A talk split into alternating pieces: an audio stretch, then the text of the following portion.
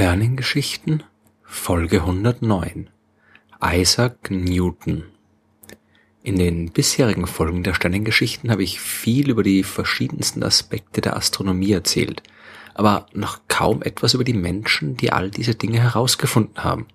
Zur Abwechslung will ich daher in dieser Folge einmal genau das tun und etwas über Isaac Newton erzählen. Newton war nicht nur für die Astronomie enorm wichtig. Vermutlich ist er der größte Naturwissenschaftler aller Zeiten, obwohl man natürlich darüber streiten kann. Aber wenn ihm jemand in der Hinsicht Konkurrenz machen kann, dann eigentlich nur Albert Einstein.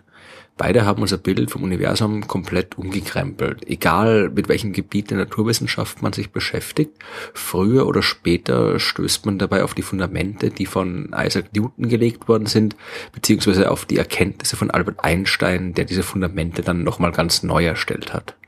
Aber heute soll es um Newton gehen und natürlich reicht eine einzige Folge eines Podcasts bei weitem nicht aus, um einen kompletten Überblick über sein Leben und sein Werk zu geben. Über Newton wurden nicht umsonst hunderte Bücher geschrieben.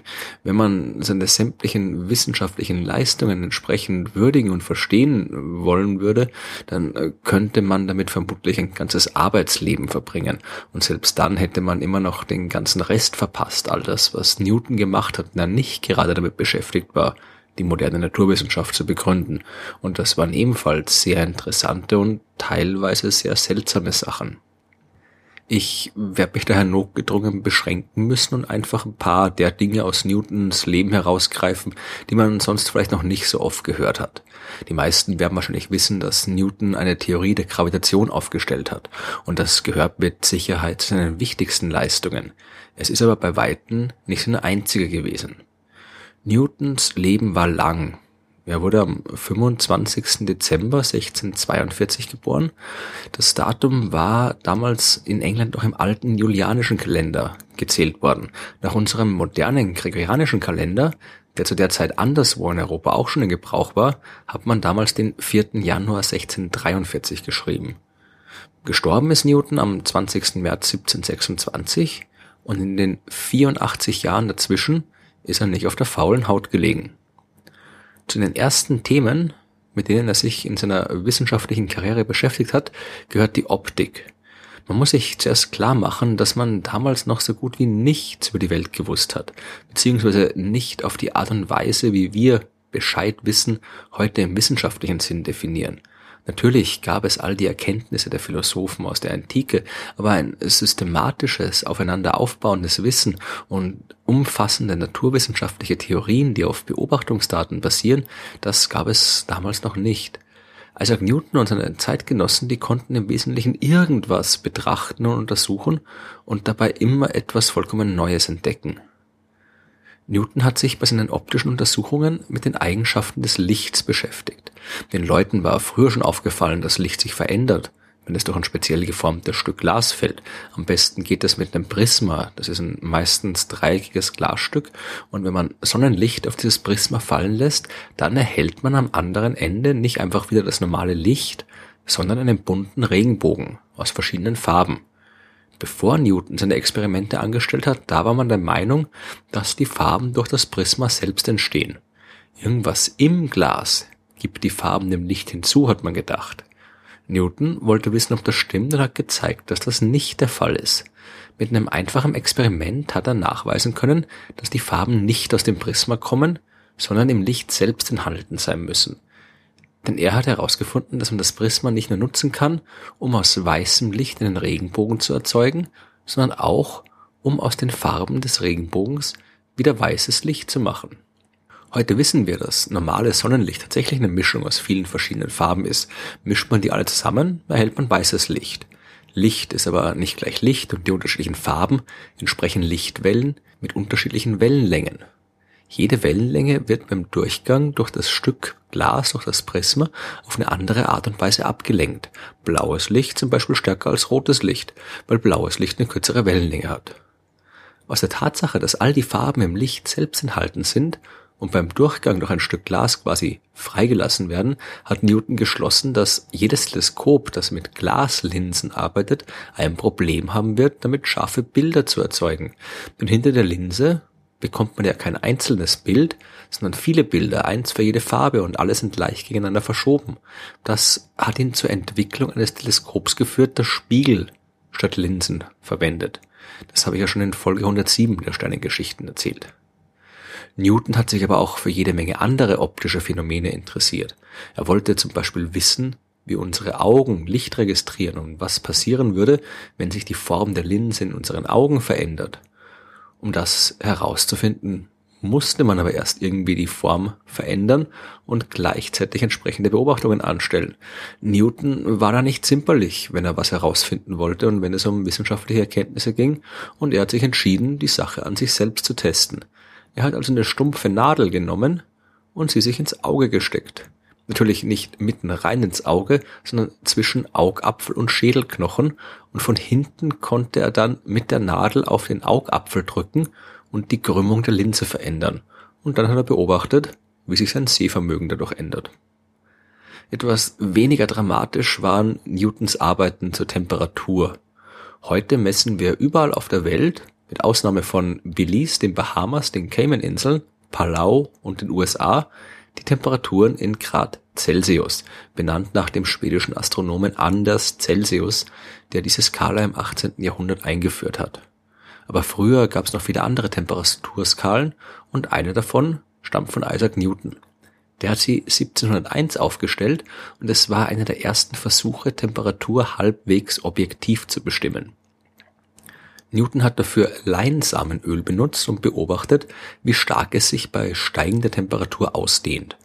Um die Skala zu definieren, hat er verschiedene Fixpunkte bestimmt, die er für brauchbar, verständlich und reproduzierbar gehalten hat. So wie Celsius den Gefrier- und Siedepunkt des Wassers genutzt hat, um auf seiner Skala 0 und 100 Grad zu definieren, hat Newton gleich einen ganzen Haufen solcher Punkte festgehalten. 0 Grad Newton haben beispielsweise geherrscht, wenn die Temperatur so kalt ist wie die Luft im Winter, wenn draußen das Wasser gefriert. 6 Grad Newton dagegen entsprechen der Wärme, die man mittags an einem Tag im Juli spüren kann. 17 Grad Newton hat Wasser, dessen Temperatur man mit den Händen gerade noch ertragen kann. Und so geht's weiter. Die Skala endet bei 192 Grad Newton oder der Temperatur von Eisen, das so hell wie irgendwie möglich glüht. Diese etwas unhandliche Temperaturskala hat sich nie wirklich durchgesetzt. Andere Arbeiten von Newton dagegen sehr wohl. Er hat mit seiner Gravitationstheorie nicht nur die Physik auf völlig neue Füße gestellt, sondern gleich auch noch die Mathematik revolutioniert. Zu seinen frühesten Ergebnissen auf diesem Gebiet gehört zum Beispiel eine Verallgemeinerung der binomischen Formel. Die werden sicher viele noch aus der Schule kennen. Wenn man einen Ausdruck wie a plus b und das Ganze dann zum Quadrat berechnen will, dann ist das gleich a plus 2ab plus b. Bei a plus b hoch 3 kommt dann a der dritten plus 3a Quadrat b plus 3ab Quadrat plus b zur dritten heraus und so weiter. Wie die Formeln für die einzelnen Potenzen aufgelöst werden müssen, das kann man an den sogenannten Binomialkoeffizienten ablesen und für die hat Newton eine verallgemeinerte Formel gefunden. Als er sie dann der Öffentlichkeit präsentiert hat, ist er von seinen Kollegen darauf hingewiesen worden, dass sie schon früher von anderen Mathematikern entdeckt worden ist. Das hat zwar nichts an Newtons Leistung geändert, denn der ist ja von alleine drauf gekommen, aber er war keine einfache Persönlichkeit. Er war ein bisschen ein schwieriger Mensch. Oder besser gesagt, er war sehr viel mehr als nur ein bisschen ein schwieriger Mensch. Er war ein sehr schwieriger Mensch. Und von da an war er extrem zögerlich damit, irgendwas zu veröffentlichen. Er wollte sich nicht kritisieren oder bloßstellen lassen. Und es ist zum Beispiel nur der Beharrlichkeit seines äh, Wissenschaftlerkollegen Edmund Halley zu verdanken, dass Newton seine berühmte Gravitationstheorie irgendwann doch publiziert hat.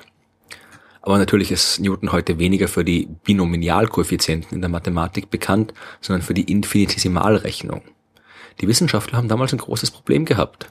Was soll man tun, wenn man wissen will, wie schnell zum Beispiel eine Kutsche zu einem ganz bestimmten Zeitpunkt ist?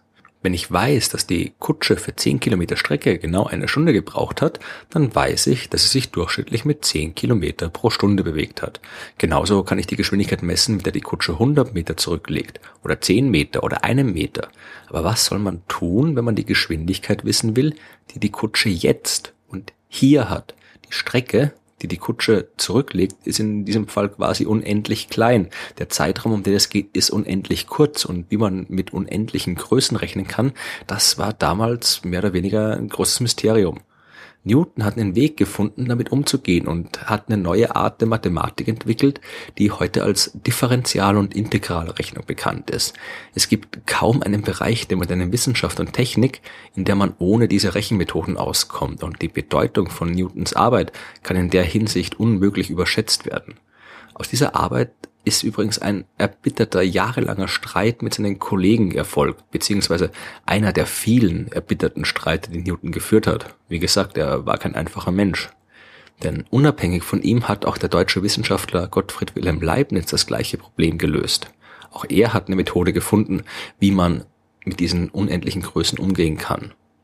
Jeder war überzeugt, dass der jeweils andere von der eigenen Arbeit abgeschrieben hat, und der Streit um die Priorität wurde vor allem von Newtons Seite aus heftig, lange und mit hinterhältigen Mitteln geführt.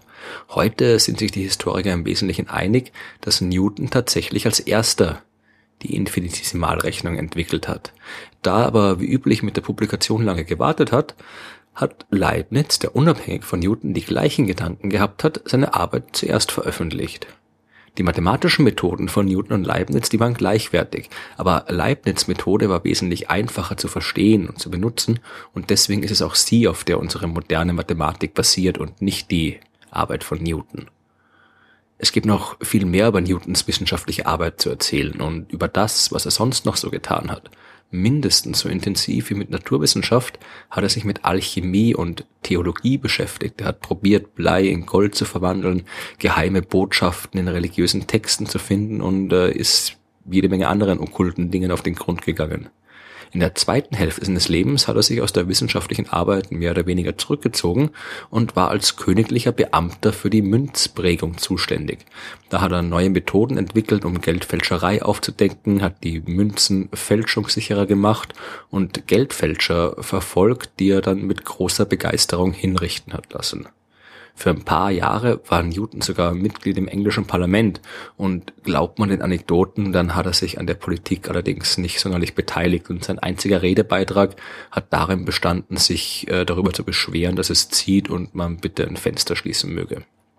Isaac Newton war ein faszinierender Mensch. Er war ein unangenehmer und mysteriöser Mensch und er war einer der größten und wichtigsten Wissenschaftler, die bisher auf diesem Planeten gelebt haben. Es gibt noch viele weitere Geschichten über sein Leben zu erzählen, aber die sind besser ein Thema für eine andere Folge der Sternengeschichten.